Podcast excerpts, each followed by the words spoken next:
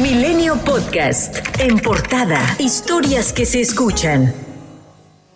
Francisco Garduño, titular del Instituto Nacional de Migración, fue vinculado a proceso por su presunta responsabilidad en el delito de ejercicio indebido del servicio público en relación al incendio del pasado 27 de marzo en la estación migratoria de Ciudad Juárez, Chihuahua, tras el cual murieron 40 migrantes. El funcionario compareció este domingo luego de que en una audiencia pasada el juez rechazó retirar a Garduño del cargo como titular y en cambio impuso como medida cautelar la firma periódica ante el órgano jurisdiccional cada 15 días. La defensa legal del comisionado del instituto afirmó que el funcionario no tiene responsabilidad penal en el incendio. Los defensores de Garduño señalaron al juez que él delegaba las funciones de acuerdo a un escalafón jerárquico. Además, dijeron que era responsabilidad de la empresa que brindaba la seguridad CAMSA abrir a las personas migrantes para que no murieran en el incendio.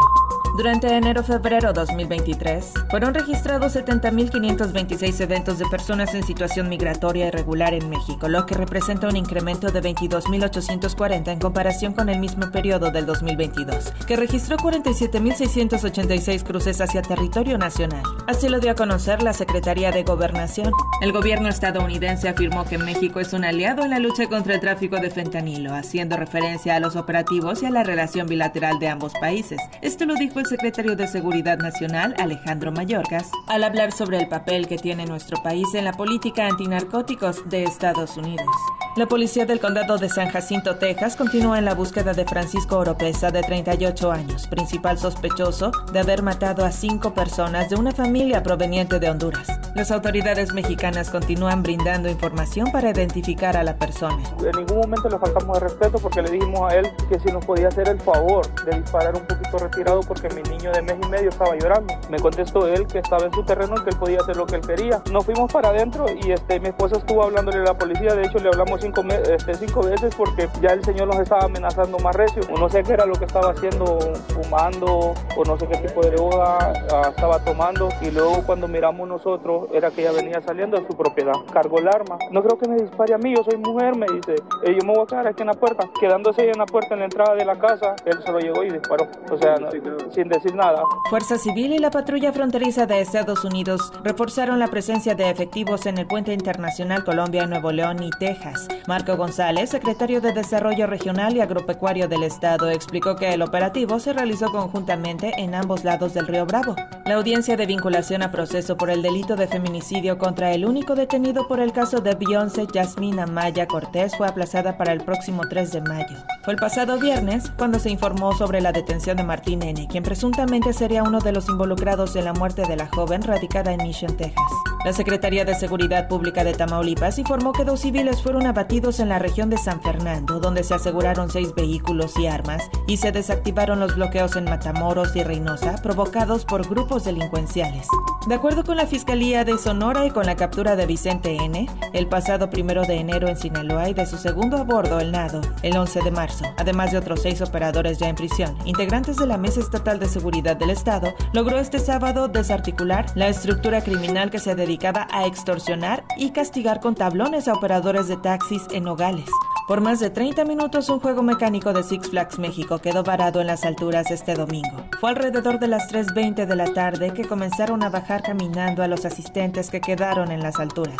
El diario oficial de la Federación ha publicado desde el 1 de septiembre de 2021 y hasta el 14 de marzo del 2023 un total de 214 decretos de nuevas leyes, reformas constitucionales, así como abrogación de leyes o reformas a ordenamientos aprobados por la 65 legislatura del Congreso de la Unión. Así lo informó el Instituto Belisario Domínguez del Senado de la República. El titular de la Secretaría de Relaciones Exteriores, Marcelo Ebrard, justificó las reformas Fast Track aprobadas por la mayoría morenista del Senado de la República. Bueno, es que si se, interrumpen los trabajos legislativos, pues evidentemente la mayoría tiene derecho a continuar el trabajo legislativo. Está previsto en la ley. Por otra parte, Ebrard reiteró que es el sucesor del presidente Andrés Manuel López Obrador. Dijo que así ocurrió como jefe de gobierno del entonces Distrito Federal, donde sucedió en el cargo a López Obrador. Digo que me pueden tipificar así, me pueden ustedes calificar de esa manera, porque así, así, así ha sido.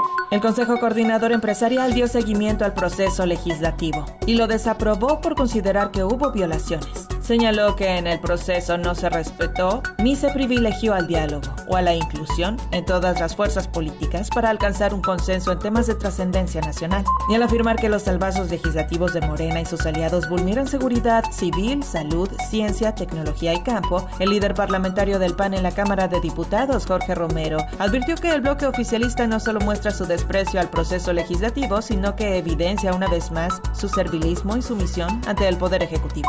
El grupo parlamentario del PRI en el Senado de la República rechazó la violencia legislativa ejercida por Morena y sus aliados al aprobar 20 reformas en 5 horas, sin presencia de la oposición, la madrugada del sábado. Su coordinador, Manuel Añorbe, reafirmó, sin embargo, su disposición al diálogo, la negociación y la construcción de acuerdos. Hemos visto que son prácticas este tipo de violencia recurrentes del bloque oficialista, la cerrazón, la imposición, la obstrucción de acuerdos, además que han incumplido su palabra.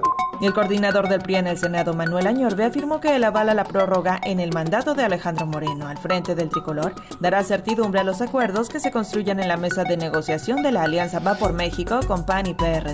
El dirigente nacional del PRI, Alejandro Moreno, afirmó que Morena es un partido que no ha dado resultados en el Estado de México y de cara al próximo proceso electoral del 4 de junio, pidió a los militantes y simpatizantes redoblar esfuerzos.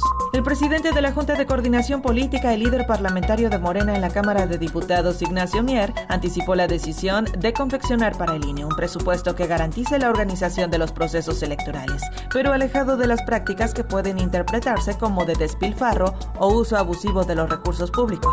El Consejo General del INE otorgó a Humanismo Mexicano el registro como agrupación política nacional, el cual es liderado por políticos afines a la llamada Cuarta Transformación, pero también a la luz del mundo. Entre los integrantes está Emanuel Reyes, quien es fiel seguidor de la Iglesia a la luz del mundo y defendió públicamente la presunta inocencia del líder de esa asociación, Nazón Joaquín García. San Luis Potosí enfrenta una emergencia por la crisis adelantada de desabasto de agua que afecta a más de la mitad de la zona metropolitana por las fallas que registra la presa del Realito. Y aunque las precipitaciones han permanecido en Nuevo León durante esta semana, tres presas de la entidad tuvieron un ligero descenso en los niveles de su almacenamiento. Se trata de las presas El Cuchillo, Cerro Prieto y La Boca.